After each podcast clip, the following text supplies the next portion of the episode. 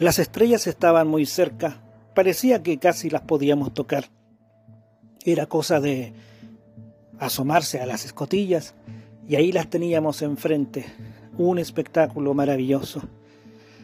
La interferencia lumínica del planeta no nos había permitido disfrutar tal magnífico espectáculo, pero ahora sí era realmente precioso. Estaban como al alcance de la mano.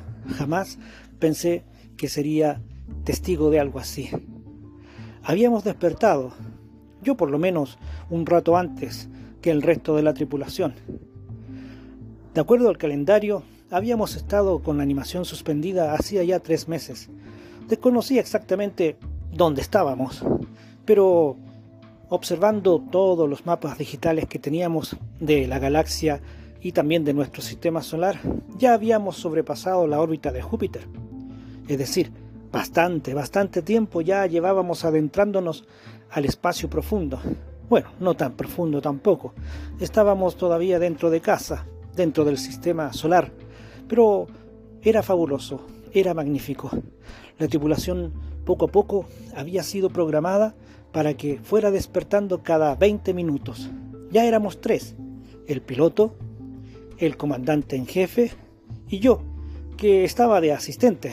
No tenía ningún cargo importante, solamente tenía que estar ahí atento a los controles para que en caso de abrir y cerrar con puertas, yo tener la disposición y la buena voluntad de hacerlo. Ese era mi trabajo.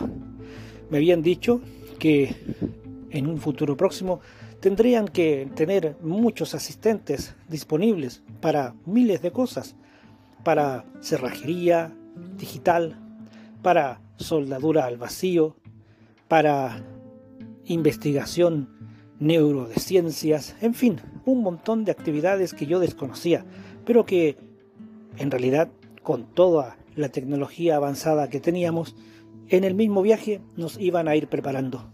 Y yo estaba ahí, despierto. Me dirigí al cubículo que me habían asignado.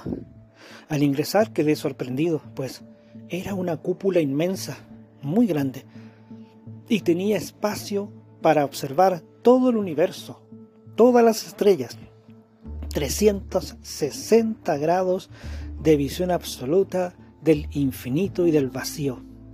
Realmente estaba ahí sentado en un estupendo sillón esperando a que alguna señal me indicaran a través de los circuitos de las pantallas y de mi tablero de control qué hacer. De pronto una lucecita amarilla se encendió.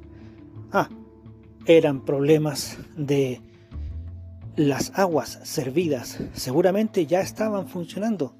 Ahí tendría que ir un especialista y debajo aparecía el nombre de quien debía ir.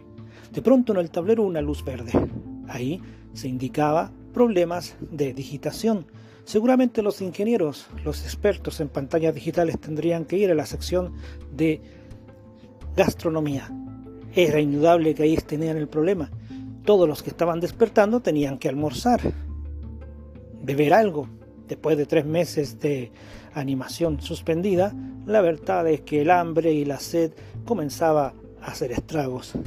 Luego se encendió una luz azul, pero no decía nada.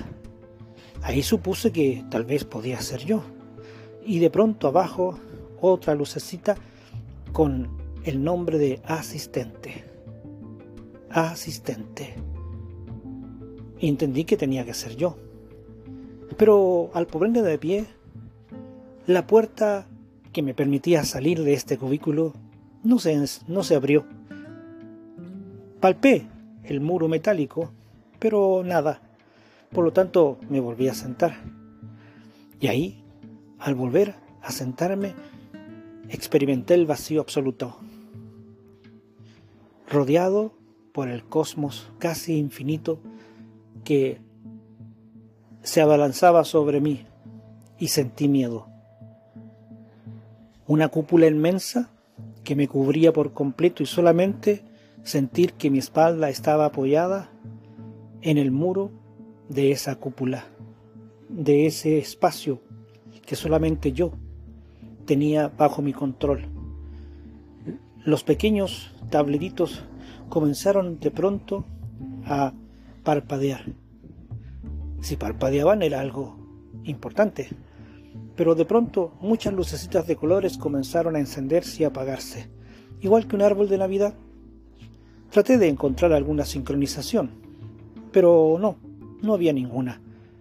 A ritmos distintos y otros se mantenían largo rato ahí encendidos y luego se apagaban para no volver a encenderse. Me asusté, pensé que algo estaba sucediendo, por lo tanto me puse de pie y palpé nuevamente ahí la puerta, pero no encontré nada, ni una ranura, ni rendija, ni siquiera a tacto, algún tipo de extraña porosidad para poder apretar y que ésta se abriera. No sabía qué hacer. Me volví a sentar. De pronto todo comenzó a vibrar. Todo vibraba. No sabía qué sucedía. Y de pronto un ruido estremecedor. Un ruido casi ensordecedor me puso en alerta. Y todo mi espacio, toda esta burbuja, toda esta cabina empezó a vibrar de manera casi, casi dantesca. Era como un terremoto. Y de pronto sentí el despegue. Sentí que me desprendía de la gran nave que me mantenía soporte vital. Y de pronto comienzo a sentir que estoy girando en el vacío, dentro de esta gran cúpula, más bien de esta gran esfera. Y de pronto veo la nave que aparece frente a mí y sube y desaparece tras mis espaldas y luego aparece a mis pies, se pone enfrente y desaparece a mi espalda. Rápidamente supuse que yo era el que me movía, no era la nave. Estaba flotando en el vacío totalmente desconectado de mi nave nodriza. ¿Qué significaba esto?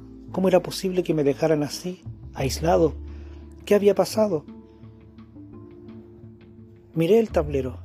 Este ya no parpadeaba y solamente la luz azul parpadeaba, la que indicaba que era asistente. ¿Qué sucedía? Y en ese momento una voz metálica, una voz digital de la inteligencia artificial me dice, estimado amigo, ¿ha sido usted seleccionado para probar el nuevo sistema de supervivencia en el vacío? Rogamos mantenga la calma y esté atento a las instrucciones. Esté atento a las instrucciones. Y ahí me mantuve atento a las instrucciones mientras de pronto la nave que estaba pasando frente a mí, hacia arriba y hacia abajo, cada vez se hacía más pequeña, cada vez más pequeña, y yo me encontraba solo en el vacío absoluto. La única luminaria que tenía a mi haber eran las lucecitas del tablero y nada más. Ni siquiera un intercomunicador que me permitiera conectarme con la nave nodriza. No había nada. De pronto, nuevamente esa voz interrumpe, rompe el silencio y me dice, hemos completado la prueba, hemos completado la prueba. Su entrenamiento fue eficaz no se registraron atisbos de ataque cardíaco ni respiración complicada, ni tampoco palpitaciones fuera de lo normal. A gracias por su colaboración. Excelente trabajo. Sus servicios quedan terminados. Hasta pronto. Y ahí quedé, en el vacío, esperando dormir, esperando que en algún momento me recogieran. Y no sé si lo van a hacer. Pero ahí estoy. Si ves de pronto algún puntito brillante que pasa por encima de la bóveda celeste en un día de verano? Tal vez soy yo que aún espero que me vengan a buscar. Este fue un relato de Malmus Razad.